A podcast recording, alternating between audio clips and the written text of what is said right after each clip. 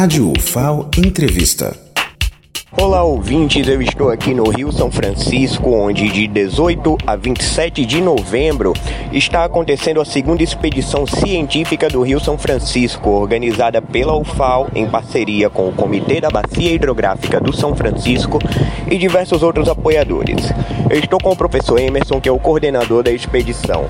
Professor, fala um pouco sobre o roteiro dessa nossa expedição. Efetivamente, iniciaremos com os trabalhos em campo.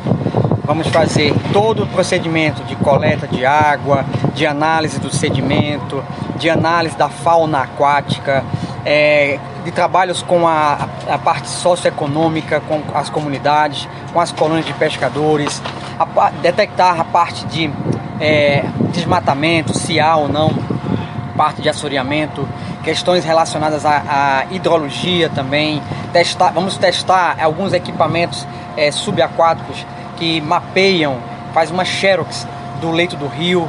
Isso vai nos ajudar muito a entender como é que se comporta a água também, o movimento lótico ou movimento lêntico, ou seja, o movimento mais rápido da água ou menos rápido. Vamos entender é, a, a relação das pessoas com o rio através também de trabalhos com as escolas e de educação ambiental. Vamos trabalhar também testando equipamentos com energia solar, desenvolvidos pelos colegas lá, uma equipe do SECA, na pessoa do professor Igor. Nós vamos também usar é, trabalhos e vamos fazer trabalhos com é, os pescadores sobre tecnologia do, da pesca, do, do, pescado, qualidade do pescado. Vamos investigar é, questões meteorológicas, enfim, é uma gama de, de informações que nós vamos é, recolher durante esses próximos 10 dias que vai subsidiar é, e nortear, na verdade, todas as políticas que, que serão feitas aqui é, no Baixo São Francisco.